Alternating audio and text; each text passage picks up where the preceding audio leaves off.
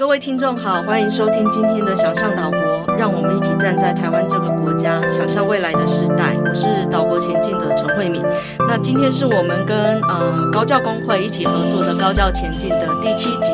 那前面其实谈了非常多，从由大而广的呃一些议题，可能很哲学性、价值性的题目哦。那一路到其实真正是。现场很残酷的一些战斗式的一些现场，那这种当然就要请那个战斗力更强一点的 哦，就是可能第一线非常多一个实际冲撞。那我们今天邀请到的是两位呃来宾，跟我们一起对谈，是我们高教工会的朋友。那首先呃，我想请两位再跟大家先打个招呼。首先介绍的是林博一，那高教工会的组织部主任。嗯，慧敏好，各位观众大家好，我是博一。好，然后另外一位是惠芝黄慧芝，那她也是现场第一线的一个受害者。哦，应该这样说，前亚太创意呃技术学院的一个老师，然后也是我们呃亚太有一个工会的分部，对不对？召集人，然后也是我们高教工会的副秘书长，然后现在还是教育部的退场审议委员会的委员。这个我很好奇，等一下要来问一下，是不是先请惠芝跟大家打声招呼？嗯，慧敏好，各位听众大家好。好，谢谢。我们今天其实要谈的是私校退场。其实我觉得这个东西就是大家都嗯，可能或许不见得是在新闻上可以被谈的那么清楚。可是因为有蛮多的家属跟那个同学其实是第一线的，呃，就不是呃，不是可能不是在我们一般认为在国立大学，可是有蛮多的同学其实是在私立学校念书的。那他们实质上就发生了蛮多的状况。那这高教工会其实有几个重要的案件，就是我觉得是从呃最早的时候像是。我们谈专案教师啊，就可能跟呃博谦那边谈的那个专案教师的部分，或者是兼任，或者是一些基本权利。可是我觉得私校这个很荒唐诶、就是怎么会学校怎么我们当然很少想象说书念着念着学校就不见了，更别提说他的这些这些学校，尤其是他们可能都是蛮大的一个财团啊，或者是说以前听人家说办学校赚钱，以为是在开玩笑，没想到说还不但不但赚钱，连关学校都可以赚钱，就这真的荒唐，对对对。那我想说，是不是先请博宇帮我们介绍一下，说这个呃整个私校退场这个议题是怎么从大概什么时候开始，然后整个过程大概怎样？那高教工会干嘛管这件事情？这样、？OK，高教工会在二零一二年成立哦，那其实成立了没多久，大概隔年，我们马上就开始遭遇到我们会员里面有在私立学校任职的老师跟我们反映，他们学校突然要欠薪了。或者突然可能要倒闭，不付薪水。对，我记得第一件一开始是永达技术学院，哦，然后在同一年也发生了高凤技术学院，这两间都在屏东的学校。哦，忽然间老师跟我们联系上的时候，已经表达被欠薪水欠了七个月这么久了，也忍很久，七个月一毛都没有拿到，这么严重。哦，那呃，老师忍无可忍，才不知道该怎么办，找上了我们来寻求协助。那在整个协助过程中，虽然有的时候我们顺利逼迫学校要先还了欠薪了，然后教育部好像也做了一些处罚，但呃，又随即会遇到一个新的挑战，就是这个时候学校的董事会他可能就想要赶快把老师赶走。嗯，那他考虑的是说，如果把老师们赶走以后呢，也可以顺利把学生给请走。嗯。那很奇怪哦，怎么会一个学校要经营，他反而是主动想把老师跟学生赶走呢？因为他们在考虑的是，按照当时的法令，很有可能，如果他把师生赶走以后，他可以申请停办，停办之后，他可以申请把学校改制转型为其他的机构哦，像是很热门的想要转型为长照机构，或者说有的想要转型为所谓的国际中小学，或者他去找其他的财团入主去。变成是其他的事业这样子，就进入到一个很荒谬的状况，就是说，呃，办学已经很辛苦了，结果刚才就如同慧敏讲到，呃，办学赚钱，现在连关学校他们都想要赚钱，那它变成是里面的老师跟学生是一个很弱势哦，求助无门、受害的群体，所以大概就从二零一四年从永达、亚太没有到后来，呃，高凤，后来接连着发生高美、亚太哈，那一直到现在还非常多间学校。大概都会跟工会连接上，嗯。那我们也在整个协助的过程里面意识到说，其实它不但是涉及教职员的工作权益，它也涉及到同学的受教权，是，而且这些同学通常是社会里面比较弱势的哈的一群学生，他们应该有的权益，它也还涉及到整个高等教育该不该容许刚刚讲这种呃被私自挪用，呃甚至是用来牟利。然后反而是轻忽着学生跟教师权益的这种发展方向。哦，那他有没有可能是不走这样的方向，而是回到说高度考虑这些比较弱势的学生跟老师的应有的权益，而由政府的妥善协助下面，尽管你可能发生了少子女化，但是你整个退场过程不用是。用牺牲人的方式，而是能够好好保护他们、协助他们。嗯，不过我觉得它是一个共共犯结构诶，因为你说他如果本来学校的呃名目应该是算是地目是文教，但是如果你要改长照，你要换一个地目，或甚至你要再转什么，其实都换。那我们知道说，像刚刚特别提到说，刚开始发生问题的那两所，其实是在屏东嘛，对不对？嗯、其实其实都是蛮偏远，或者是说很在地型的那种在地型的特征，就是会有一个家族。或两个家族，他会包很多，包他的公车路线呐、啊，然后包他的什么呃，所有的一些经营的地方基础建设的，几乎就是从呃文教育娱乐啊这些。那你说像台湾，其实除了都会型的地方以外，其实蛮多地方是靠这种很 local，有以前还会开银行，对不对？就是还会有各式各样的多管道经营，所以对他来说，就是教师，就是说学生这件事情，其实并不在他很很。并没有什么伟大的理念，可是就是我觉得对当地 local 的同学来说，其实他们是一个蛮蛮想要求求知的一个状况，尤其是蛮多都会特别是讲技术型的学校，原因就是因为他们其实对自己的未来生涯是有一个想象的嘛，比如说他想学得一技之长，或者是说想取得一些呃，就是可能有的证照认证，然后来为他的未来做一些发展，可这些东西就想一夕之间就垮台了，就全。部都没了，因为他们也没有很多的费用去念国，就可能念外地的学校或者怎么，可能就就就近离家念，念着念着就不见，这实在是很夸张的事情。那那怎么办？就是人家来找你们，总得负起责任啊！你不能，你要怎么怎么去争取这些事情？嗯，其实这些呃，如果我们称它叫做可能有退场危机或待退的学校啊，嗯、他们都有一些特色，就是说。嗯刚刚慧敏讲到，第一个，他们通常在非都会的地区，通常在比较乡村地区，他会提前遇到招生困难。那第二个就是，它里面的学生呢的组成，我们有观察哦，很多都是半工半读，或者说他是呃，应该是或者应该反过来讲说，一边工作一边求学的学生，哦，这样子很多都不是我们常见说十八到二十二岁这个年纪，很多是已经进入社会好一阵子，他回流再回来。是，那对他们来说呢，要更换一间学校。更换一个位置啊，光是像是教育部常常会讲说，哎，我们会协助同学辅导转学，其实在他们耳中听起来是不切实际的，因为他的可能他家里或者他工作的地方就在学校附近，就在这个乡镇里面，他光是要移动离开屏东，光到高雄对他来讲都是一件很不简单的事情，光是通车多来回两个小时，其实是他的工作基本上就发生困难，所以很多人在过程里面都会发生了辍学的问题。教育部表象上说会辅导转学，但是学生实际上大概会有三分之一是辍学。所以工会我们遇到这样的个案的时候，我们第一步我们其实很强调一件事情，就是说，既然教育部我国所有的大学的招生都是教育部核准的，哦，不管是联招或独招，都是教育部要允许学校招生。你既然允许人家招生，你要课予这些学校一定的责任。你招进来，进来一年级进来，你要。合理的推估，要让他有四年继续在那边求学的权利哦，不然某种程度上，你教育部你可以不要这样让，就不要给他名额招，对，你也可以不要让他招生，你招了就要有履约保证。我们说这个旅行团都是这个样子 哦，不能说出去忽然把人家丢包。那大学对学生更重要，没有理由说可以这样随便了。那第一个，所以我们是呼吁你政府呢，你可以要求这些学校 OK 暂停招生，如果他有很多的问题，但你可以停招后让学校。学生继续先在学校里面继续求学，到大概三年四年后，他正常的修业年限毕业。那这段期间，老师也可以有一个比较余裕的空间。有的人可能是累积年之后退休，有的可能找其他的工作。那当然也可以留下来陪这些学生走最后一条路。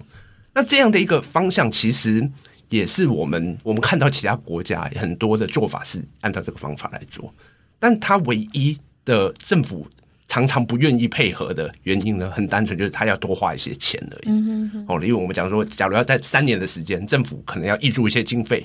聘助老师，然后这个时候学生可能要越少，所以学杂费收入要越少。但你学校还是要营运啊，所以也要一些维持。但其实这些经费严格的说啦，都不算多，因为每一间这些学校，我们发现哦，尽管是在刚才讲说屏东或者跟乡村地方，它的土地建物的价值大概在会计师财报里面都在十亿元以上。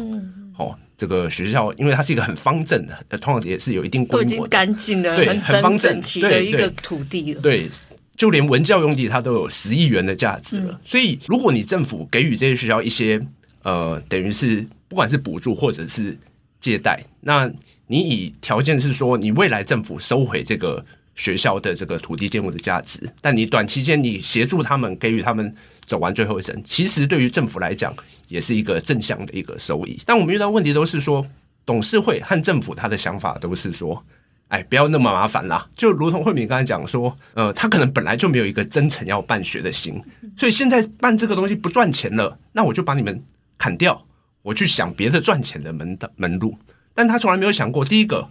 哦，学校不是他的私有财产，这个学校其实是政府补助，容许学校收取学费。哦，一开始创办人可能有捐赠一些经费，但其实它是一个公益事业，所以那不是你个人的私产。二来是说，还有眼前这些弱势的学生正要协助，如果你马上就把他们这个丢掉、视而不见，甚至是主动伤害他，那完全是一个本末倒置的行为。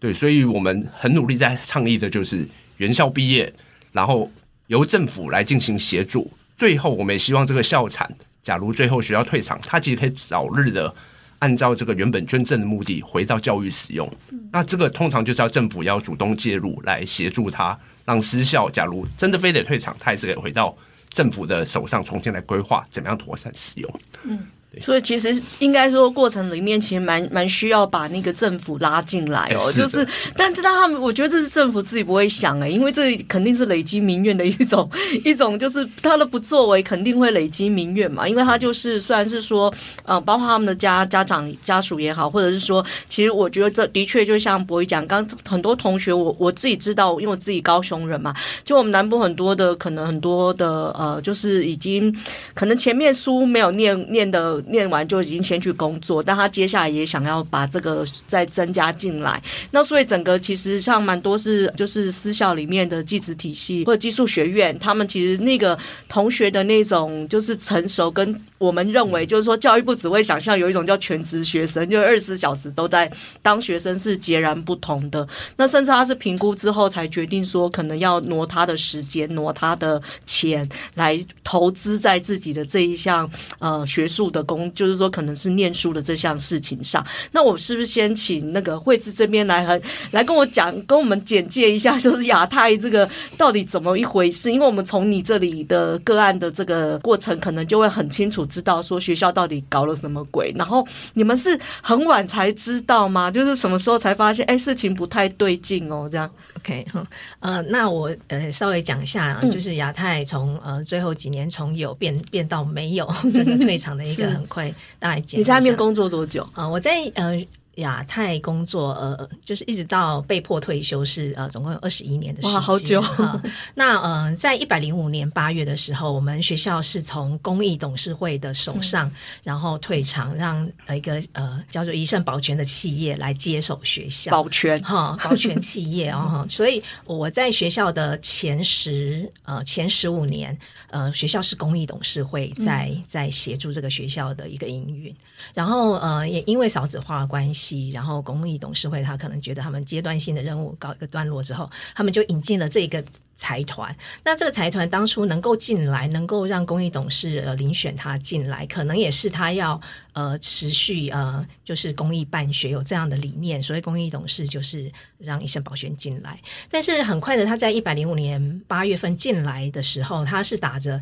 要公益。呃，办学嘛，呃，他所以他一进来的时候就，是就是擘画了很多愿景，比如他说他要将亚太持续的打造成呃亚洲前三名的技职院校。我们当初想说，哇塞，来了一个这样子的一个呃有心经营学校的董事会，嗯、我们也是呃全力的。就听话啦，就是上上面交代做什么，我们就尽量配合这样子。但是很快的，就是不到两三个月的时间，我们就发现说，呃，擘画了这么呃这么高的愿景哈，就是他要转型，将学校转型成，就是有些科系要更对接呃产业的需求这样子。所以呃，就是在纸上纸上谈谈兵说，就是要新增很多科系。那新增很多科系还没有呃，就是呃实践之前，他呃更积极的，就是将我们当时全有。全部有拥有的十一个科系，包含招生很热门，就是社会产业面很需求的技技职院校，就是产业很需要的科系，也都。主动去办停招，跟教育部申请停招，一边说要开新戏，一边在面关掉。说就是以转型公益办学名义进来，嗯、然后说要呃转型呃开新戏。嗯、那开新戏呃只有听到呃没有付诸实践。嗯、那真的有在做是关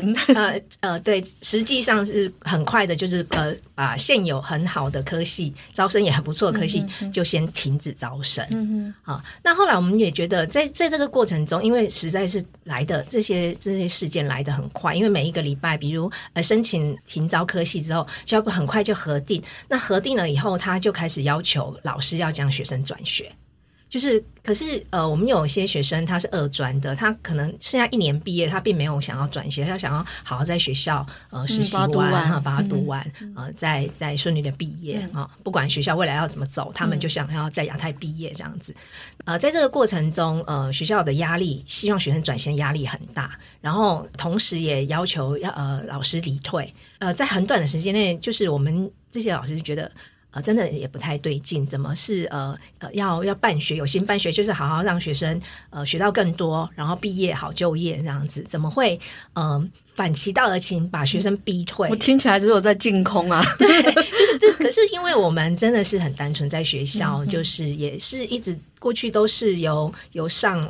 呃就是上面有一些好的政策，我们就老师就是协执行协助这样子，但是后来我们真的觉得真的是不太对劲，他也。就是呃，不但没有好好的经营学校，他就是甚至是剥夺学生原有的就是呃学习的权益，比如他把一些专业的教室净空，嗯，呃，就是董事长一进来，他第一件事情，他不是要协助学生顺利毕业，他是先看呃啊，我喜欢这间专业教室，这间教专业教室风水不错，我们请他就把学生赶到边边角角的教室去上课，然后我要使用这个专业教室当他的办公室啊、接待室啊，所有就是他把学生就是专业。教室驱离专业教室之后，他没有把原有的就是专业教室再把它建设起来，嗯、他就让学生很很很不方便的，就是就是就学这样子，就是剥夺学生的权益了。嗯、呃，实习教室也关门，呃，然后有些厂商也就是不把呃就把它驱离，就是就是因为这样种种很不正常的这些现象，然后又加上他自己的捐资。呃，要办学的就是经费，就是有点跳票 delay，没有进来哈，所以我们就觉得，哎，我们真的是觉得不太，真的是非常不对劲。后来我们就寻求高教工会的一个咨询，先就是找高教工会来帮助。后来高教工会他们可能经验，他们就提醒了我们一下，可能没有你们这么善良。这么好骗，对，看多了坏人，看看过的坏人比较多一点。有可能真的，我们当时后来也觉得说，哎，什么企业的秃鹰集团啊，是不是我们在学校也有，是不是也有可能遇到了一个这样子的一个现象？当然，这个是需要时间是去印证的嘛，所以我们就忍了一个学期，在忍到第二个学期的时候，学生真的也也被赶跑的差不多了，老师也被逼退的差不多。后来，因为我们过去就是公益董事的呃十五年的期间，我们真的也是在经历到呃呃私校不是私人财产，是因为呃我们亚太虽然是私校，但是我们过去十五年的时间。大部分学校能够之所以能够延续好好的经营，让好好的培训学生到毕业，是因为我们老师很很辛苦的去拿教育部的去申请教育部的各项补助，嗯嗯、所以学校过去就是从学校呃到到办这所学校，除了呃创办人的捐资之外，后面的就是二十年的时间，其实教育部我们有稍微计算一下，教育部至少补助了四五亿的经费在。我们这所小小的学校里面，所以我们也觉得说，即便真的有一天亚太真的是呃遇到要要停办退场的状况下，这这个就是什么私校公产，就是印证在亚太就是最实际的案例。私校虽然是私校，但是我们这些都是学生的学费，嗯，然后政府挹注的一些经费，然后累积下来的。那有一天他要退场的话。理所当然就是要归公，要落实归公，是让让他教材能够供、嗯。因为其实就等于说，其实我觉得那十五年的公益的办学的时候，其实是大家有投入的，然后对他还是有一些想象的，就是是比较正常的在处理这些事情。那当时国教育教育部也不是只有给名额，他也的的确确的在呃一些可能呃计划型的补助啊，无论是可能技职的补助或教学的补助上面，提供了表表表示。说也也不是说一开始就是打算这么乱搞这样子。是啊，公益董事他虽然没有捐资哈，那教育部但会监督嘛。但是他监督他的制度是非常按照国立大学的一些就是私校法都是很正常的在在经营。呃，学生的学费还有像像我们过去还还协助还清负债，就是我们老师有十几年没有领年终奖金，薪资被被打折，我们是跟学校这样子一步一脚印这样过来的。嗯、所以就是后来因为新的。医生他这样子就是进入要把学校净空，然后他要他所谓的转型，我们都没有看到这些东西，所以我们就合理的怀疑他真的是乱搞学校啦，是不是就是要把师生清空，嗯、然后把这个校产当做他自然自己的私产。那我们有机会跟那个后来的那个董事会谈上话吗？呃，你们可以去找他，他就是台北市的那个 呃一盛保全。嗯，对对，我就说我们在内部的时候，就是他们只有来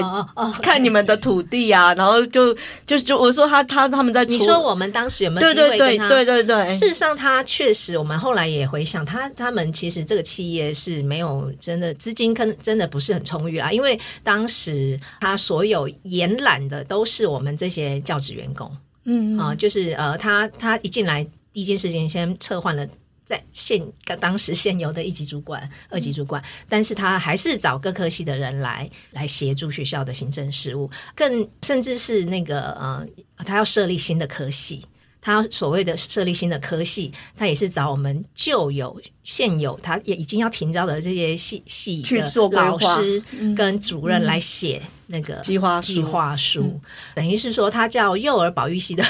的老师写精工金属设计系，然后他找了 你们全才。餐饮餐饮系的老师要规划呃什么物业保全什么，就是就是非常离谱的，嗯、非常就是。不不专业的一个表现啊，就是、嗯、呃，当然我们有机会，就是曾经有机会跟他共事开会，嗯，但是我们就是因为有机会跟他开会，所以会觉得他用私人经营的方式来治理学校，嗯，然后所以很快我们那那那那一段时间也是呃一一不如意，他可能就呃一直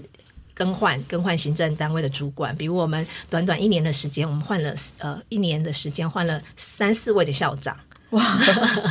有有一些校长呃做不到呃十天二十天就觉得这个董事会是有问题的，就就离开了。教务长啊、学务长也是都一直被汰换。我记得那个私校要退场的时候，他必须写一个计划书，然后那计划书应该要教育部过才行啊。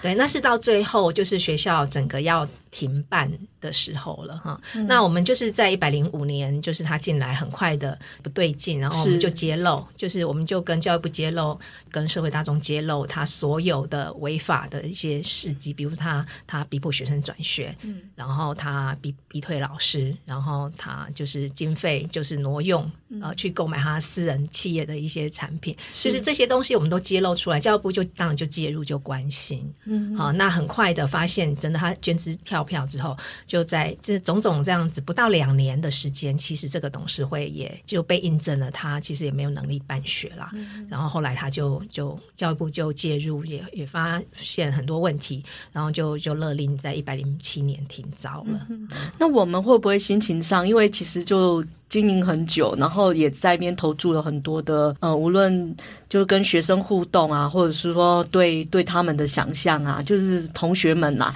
我的意思是说，呃，因为我们在退场之前，其实都还是会想说有一个所谓转型嘛，对不对？就是说，即便遇到少子化或怎么样，所以我们在知道他不太对劲的时候，一开始我看起来，呃，学校的老师们愿意去配合这些各式各样的，好像他的新计划，其实是我相信当时并没有。我想要说，就是把它关掉，应该是当时的想法是说，哎，确实好像有一个大的结构上的变化，但是我们也许在这个结构变化下，尽量的还是去保全一种一种教育的可能性。对，那那个东西虽然听起来是很快就破灭掉了，可是这个我我觉得在在战斗的现场最容易发生的问题是说，也许因为这个压力来了，所以可能所有的老师各自的想法会不太一样，就有些可能会想说，我我希望我尽量拿。到比较 OK 的，可以离开的，赶快去找下一个地方。那有些可能会坚持说，我们要争取到什么什么。那我知道在亚太其实是后来就有工会嘛，对不对？那工会其实蛮重要的，这个要去要要怎么去谈，老师们愿意加进来，然后你们会不会有不同意见？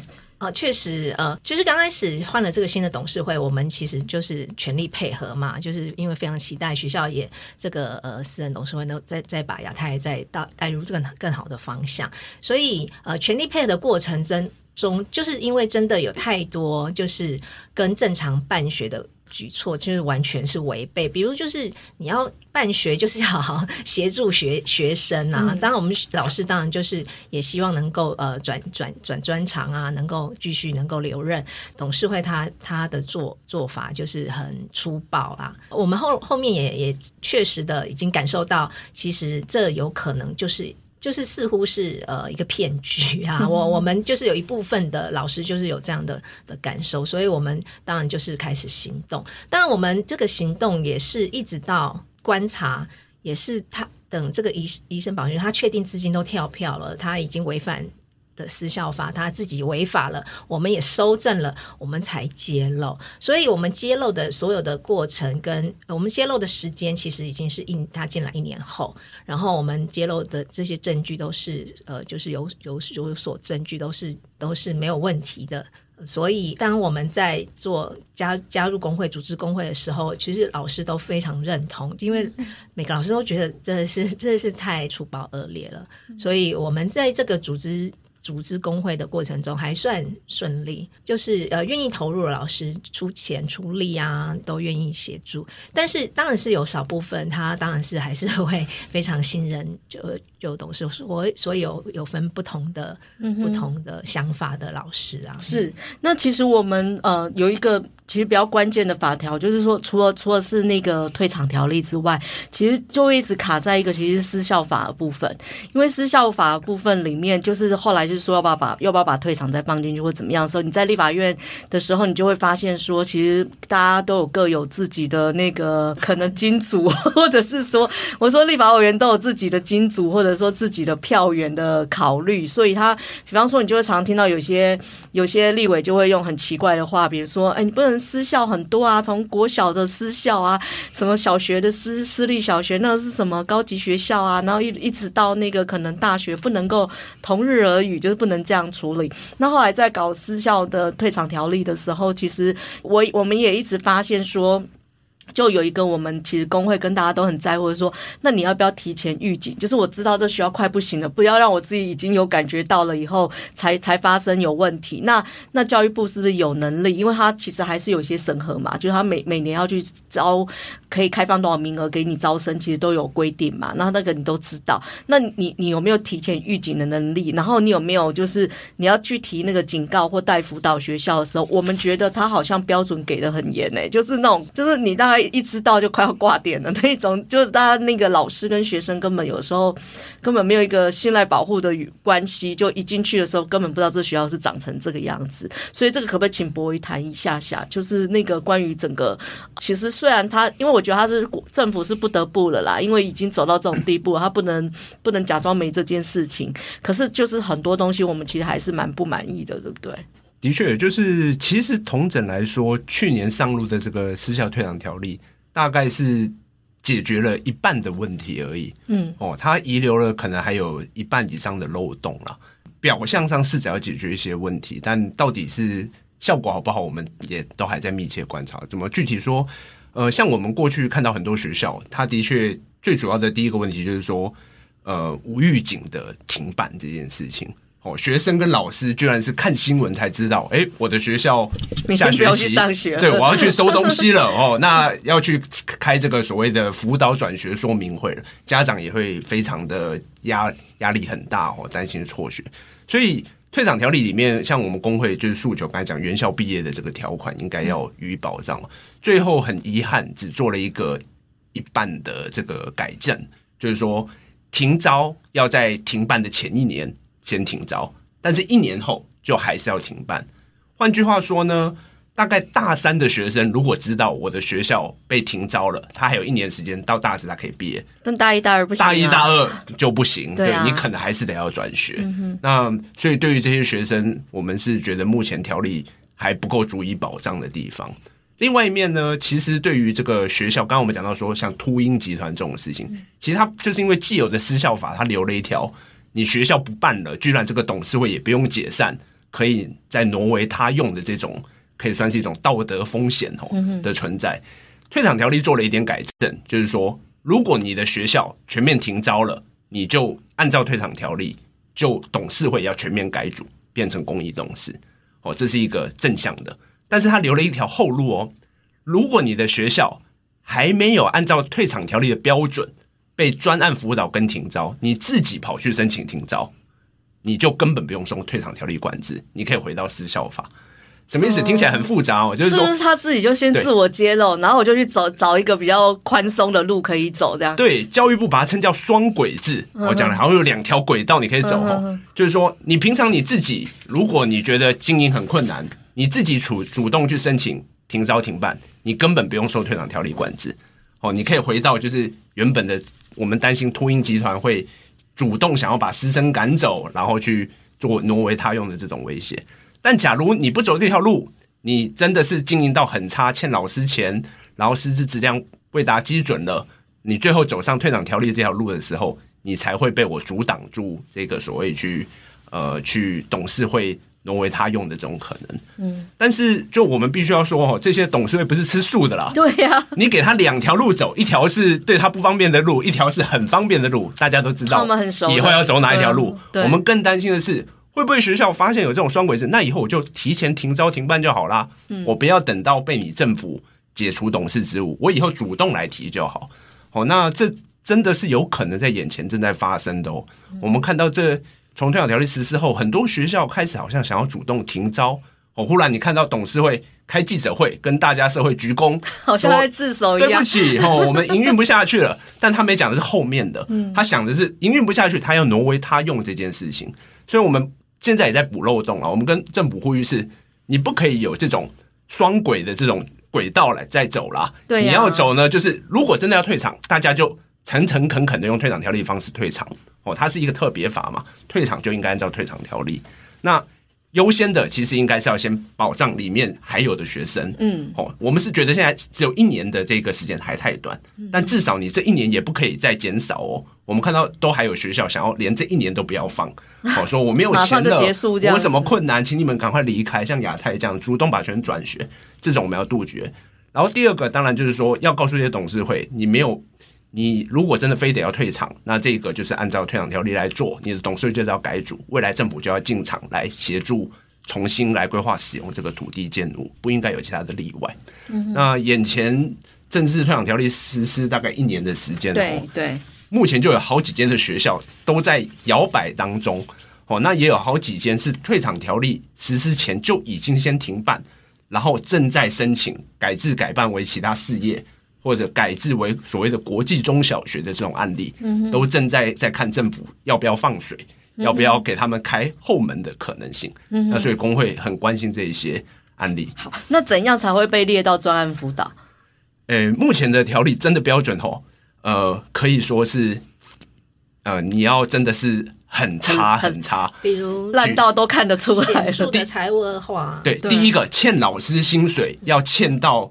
不是欠一次哦，要欠到开罚后还没改正，才能够列到专辅导。还有第二个，你的科系要有五成的科系，嗯，都违规。师资要有五成的科系违规，都已经快要不行的了。十个系如果只有六个，六个系是正常的，四个系可能都是挂羊头卖狗肉，这样这样还不用专辅导。嗯、所以我们不得不说，他是设了一个，你要能够进到这种状态，真的已经是到很严重的不正常的办学了。嗯，所以只要他维持这个所谓的双轨制，他把一轨弄得那么窄，很难进入，那很有可能大家还是想走的是老路吼。是过去私校法这种的这种状态是很有可能，因为我看了一个就是私校退场的专案辅导，他有公布名单，然后什么高院，其实到今年五月三十一，然后大同学院、中州。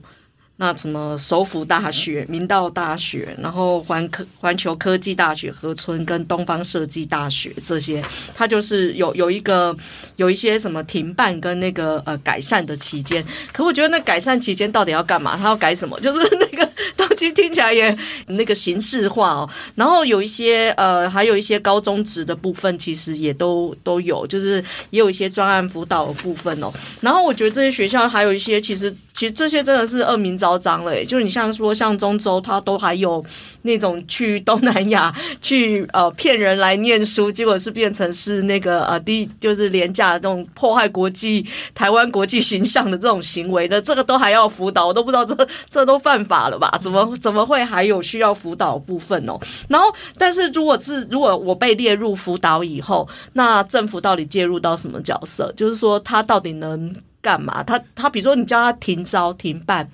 那他不是最开心这件事吗？因为他从头到尾他就是想要停招停办呐、那你我干嘛要？你看，而且我还可以自己讲说，这不是我讲的，是政府叫我停招停办的哦。重点是他要怎么善后啊？就是重点是这个部分，以及他会不会把原本就是他应该拿来善后的钱做成做成他下一笔资本，又又开始去做一些商业活动，这才是我们关心的问题嘛。现在的确很多老师都批评哦，教育部的专案辅导太消极了。他表象上名字很好听，叫专辅导，实际上是一个代退哦，好像有些人说都是被移进那个安宁病房哦，就是等着学校要停办这个样子。所以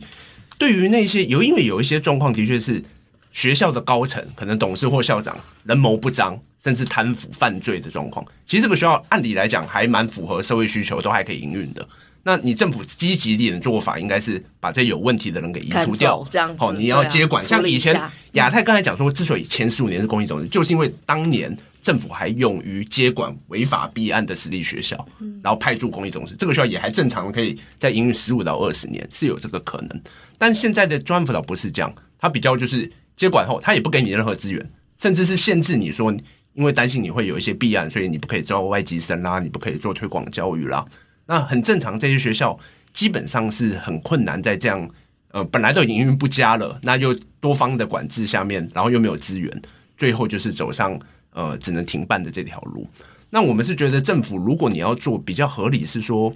呃你要你就及早介入啊，能救的你尽量救，对啊，不能救，那你至少最后这一层你要让他走得平顺哦。你说你安宁也好，你要真的让他 平顺，真的有安宁，对，你不要又弄成学生得要去抗议，然后老师又无预警失业。所以很具体来说，像很多学校会发生欠薪的问题，我们是鼓励政府应该在专辅期间，你其实就可以协助这些学校，你垫付这些学校的这个经费，你未来从学校的校产收回来，对啊，这样比较安心，对，没有亏损。那你老师有稳定的薪水，你不用抗议，你可以好好辅导你的学生。但目前教育部这一方面，大概就是要等到全面停招了，就专辅一年后已经宣布没有办法再改善了。哦，要等到全面停招，那那时候学生可能都只剩数百人，可能不到千人的时候，老师也非常惶恐的时候，政府才垫付这个薪资。那我们觉得是太小，有点太慢了。对，啊嗯，就是据我所知，现在教育部他在退场审议会里面，哈，他针对就是已经确定被列入专案辅导的学校，他都会跟你说。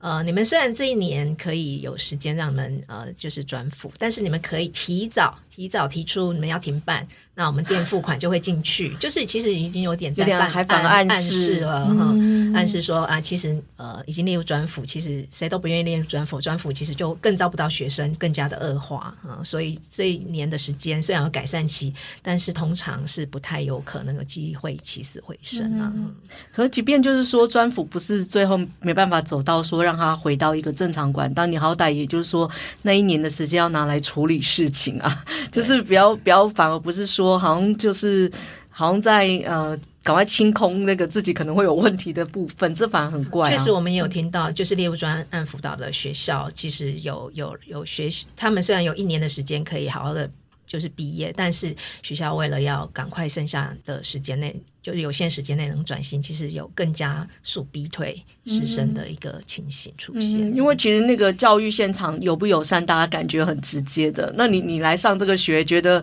完全就是 没有人希望你来上学，其实同学也不会想要再来、啊。软硬兼施，其实学校一定软硬兼施，就把学生转走。那像目前我们那个如果是停招的学，就是停办的学校，学生的那个真的可以转到其他学校的比例高吗？还是他们就干脆就不？念了，呃，我们的一个统计大概哈是三分之一的学生真的就是辍学，嗯，而且这个辍学是等于他既有背着的学贷啦，这些还是要付，还是要付的，被银行追债都还有。三分之二可能可以转学，但是最后能不能顺利毕业也是看情况。嗯，这最主要原因的确就两个，一个是距离的问题。嗯，你说这些通常退场学校本来就在比较偏向地区，它周围不一定有其他大学。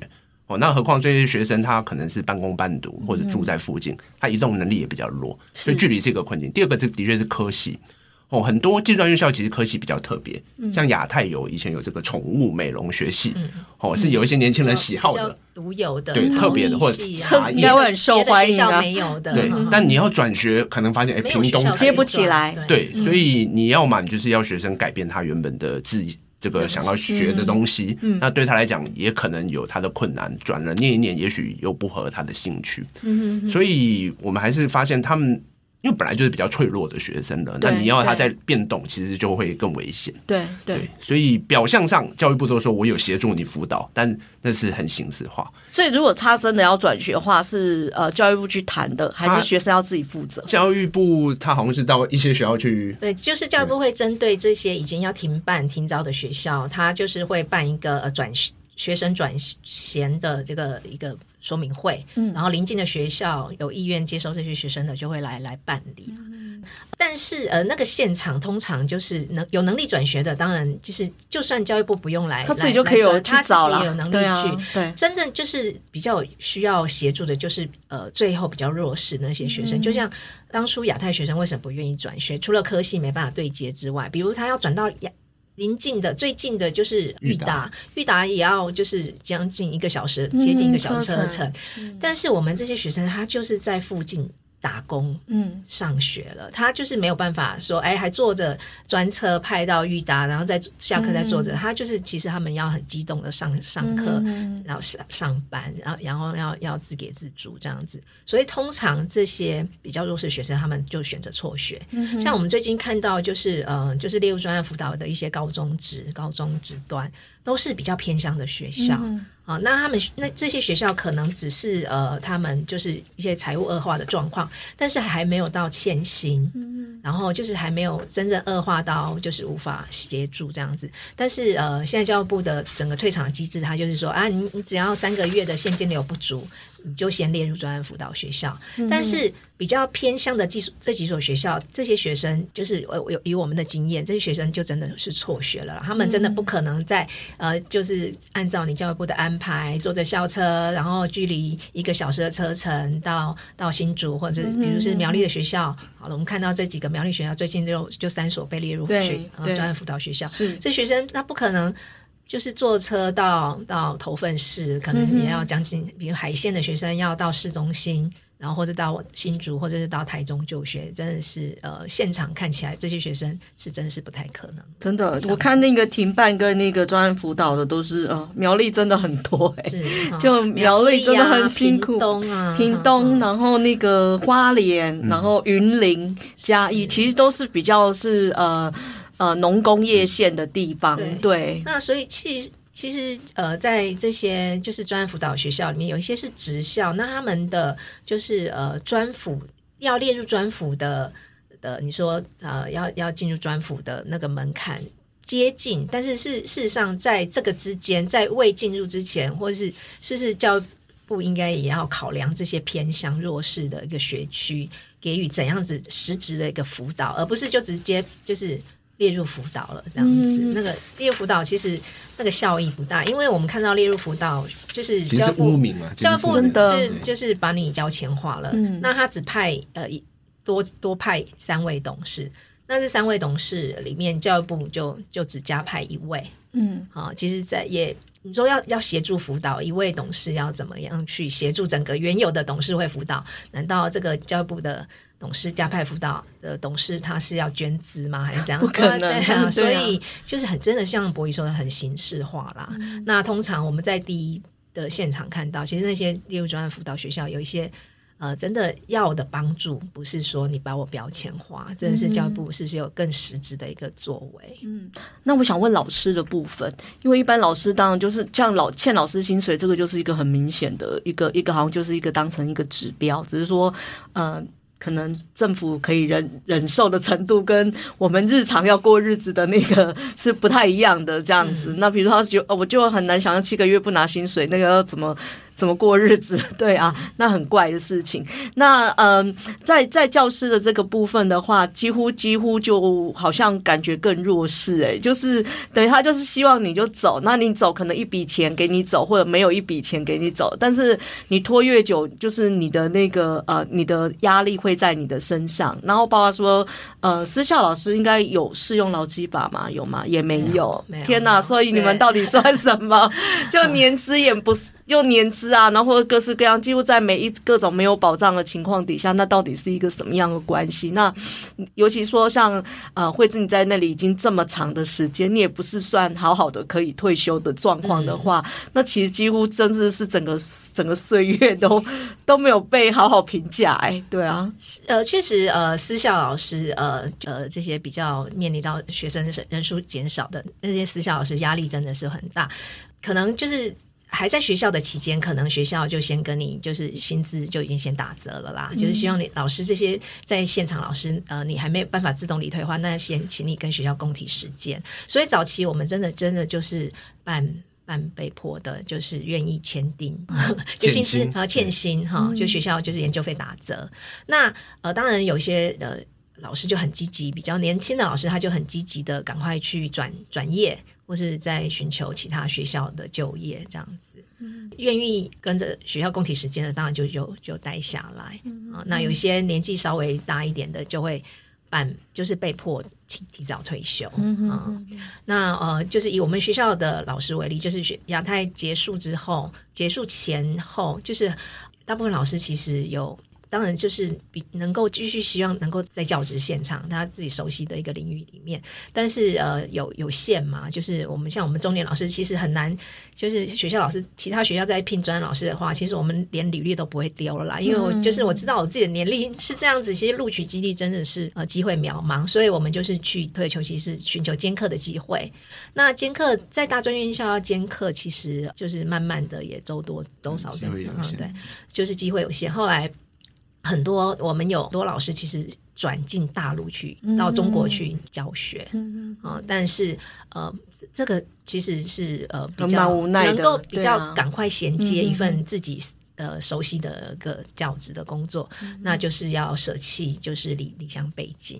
啊、呃，家里的照顾这一块就就要丢下，赶快去。去去中国工作是，那另外有一批老师，他可能就到国中、国小去当代理代课老师，因为整个现在台湾的教育制度，其实老师的师资这个结构是很有问题的。国小就是有一堆的流浪老师，嗯、但是学校又不聘正式的老师，他只要聘代课老师这样子。嗯、所以我们有一些同仁，他就到中小学去代课、嗯、啊。那少部分的转业，然后更少部分的去当专案老师，很少很少。嗯对啊，那这样子，这整个整个生涯也很惨哎。其实真的蛮可惜。我们观察，其实台湾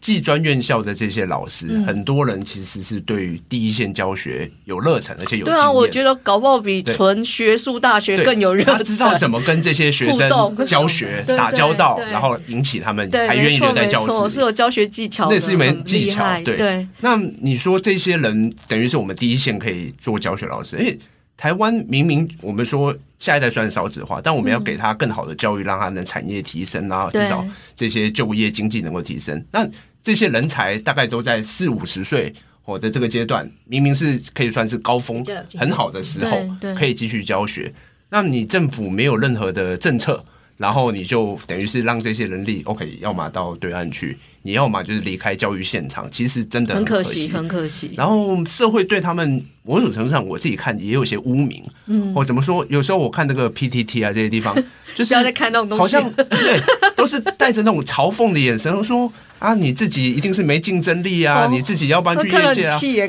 对，我觉得他们是不了解现实啊，就是说教学本身就是一门专业，是没错，他跟这个业界需求是不一样的。业界的人，你叫他来，他。他是什么年薪千万的？他也不是马上就可以教书，没错。反之也是一样，所以这是两个不同的专业。那我们台湾还是需要培养下一代这种专业技术能力的老师。嗯，那这些人就在这个地方。但现在的确，呃，我们自己的经验，不但失业率非常高，而且老师的那种惶恐不安很强烈。嗯，很多人都只气求说，我能不能顺利下庄？我能交到届龄退休吗？但他没有办法去想象更多，说我怎么在我这个高峰期发挥的更好，然后做更精彩的提升。嗯、那其实就是留在现场的老师，他的那个本来可以发展更好的东西都被压抑下来。嗯，我觉得这很可惜啊，因为其实真的就是说。这不是教书，我就说常说教书不是天生的，跟人互动更不是，就是他有一些特殊才能。然后我们台湾一直要说叫做工业在转进的地方，技术提升，我们的这些呃第一线的这些从业人员们，那反而没有办法，没有办法去得到一个好的环境去让他再发展起来。我就觉得这个是我们说我们要做下一代的那个技术转型，实在是可可笑的一件事情哦。那我还有一个好奇是说，现在。在处理的到底是已经都报的东西，还是说还有未报单？就是退场这件事情是持续发生中，就是我们现在处理的是已经显露出来的。那用用这个东西，比如因为虽然条例只有一年，那它还在处理中，那是不是还有可能还有接下来会会会还有一些学校会发生这样的情况？那理论上，越后面发生的情况，应该要让他处理的更更顺利嘛。所以不晓得说，这是这一波到这里已经都曝光了，还是说 还是有继续有？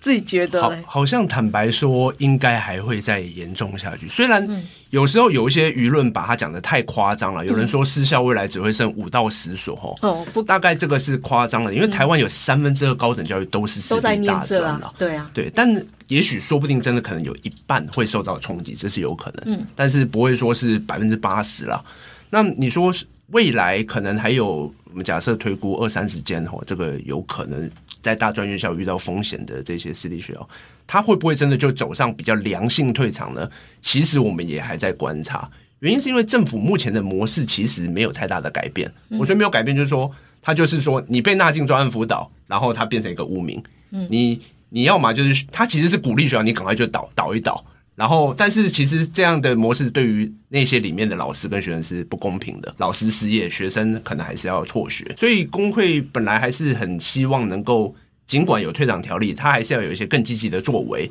哦，例如像是最近在开始谈像华夏跟台科大的这种合并的方式，他等于又协助这些学校的学生有真的很好的比较合理的对待，老师也不用担心马上会失业。学校的资产也可以回到教育继续使用，那这是我们持续希望从点吼有几个真的比较良善的案例，然后能够为未来呃下一个阶段，因为呃可能一一七年会是在第二次的高峰吼，就是这个学生招生困难，然后接下来几年再隔大概要再隔十几年，可能要到就是 COVID-19 这个再加十八年之后，因为又少子化第二第二波更大的高峰。但在那个阶段，如果政府已经有比较好的政策跟案例了，它是可以让未来这可能受到冲击学校是有比较好的处理的。嗯，但是如果他没有要，那搞不好甚至他还放任有好几个眼前其实可以改善的，但是是可以做的还可以的，这样就把它放烂。对对，也是有这样的这种，可能那就是非常危险了。嗯，对。好，那我们这一集就先谈到这，因为其实刚刚柏纬已经有提到工，因为你讲华夏跟那个台北工专嘛，其实